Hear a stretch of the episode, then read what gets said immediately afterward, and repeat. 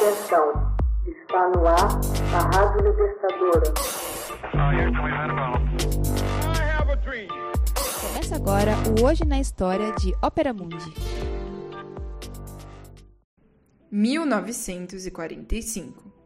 Chefe do governo colaboracionista de Vichy é julgado na França.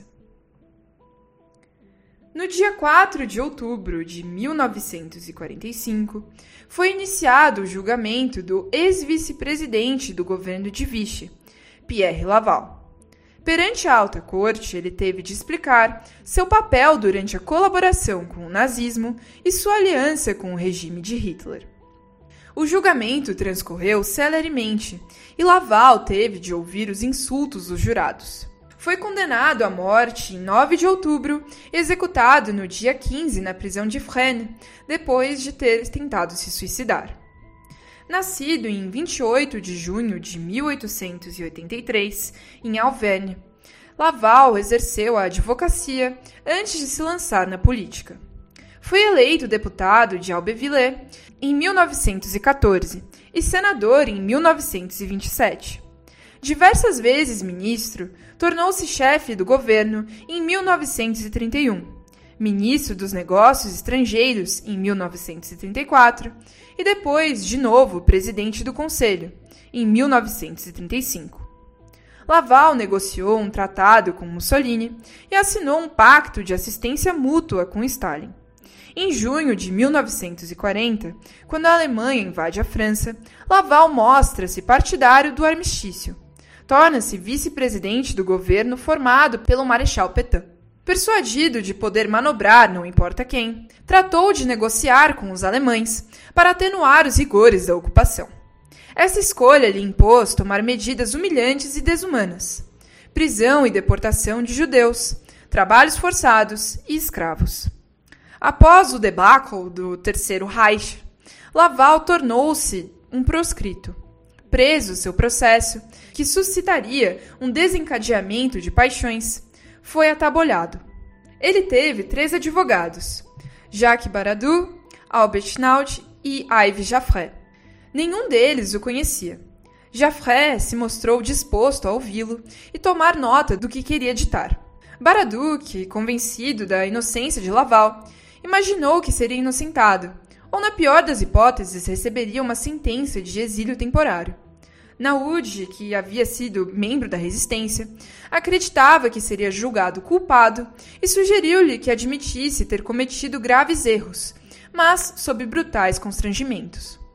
Nenhum dos advogados compareceu à corte para ouvir a leitura das acusações. Em vez de comparecer às sessões, enviaram cartas, expondo falhas processuais e pedindo ser desonerados da tarefa de defender Laval. O presidente da corte, Pierre Monguibet, anunciou que o julgamento deveria se encerrar antes das eleições gerais, marcadas para 21 de outubro.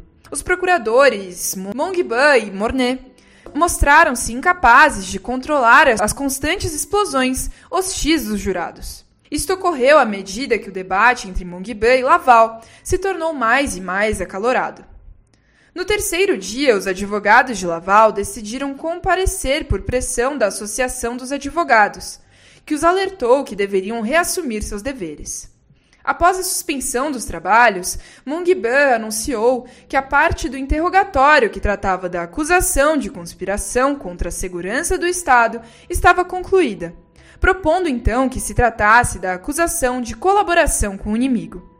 Monsieur, Sou vítima de um crime judicial e não quero ser cúmplice. Prefiro manter-me calado, interrompeu Laval. Embora Pierre Tegan, ministro da Justiça do gabinete de Charles de Gaulle, tivesse solicitado aos advogados que insistissem no comparecimento de Laval às sessões, ele declinou. O julgamento continuou sem presença do acusado, terminando com sua condenação à morte. A petição para um novo julgamento foi rejeitada. A execução foi fixada para amanhã de 15 de outubro.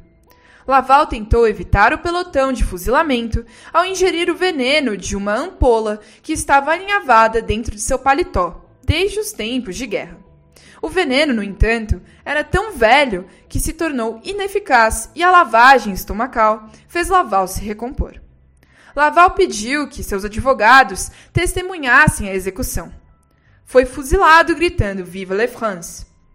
A alta corte, que funcionou até 1949, julgou 108 casos, pronunciando oito sentenças de morte, inclusive a do Marechal Petain, que não foi levada a cabo devido à sua idade.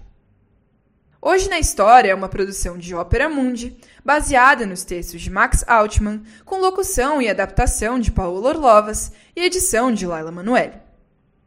Você já fez uma assinatura solidária de Ópera Mundi? Fortaleça a empresa independente. Acesse www.operamundi.com.br/apoio. São muitas opções. Você também pode fazer um Pix usando a chave apoie.operamundi.com.br. Obrigada!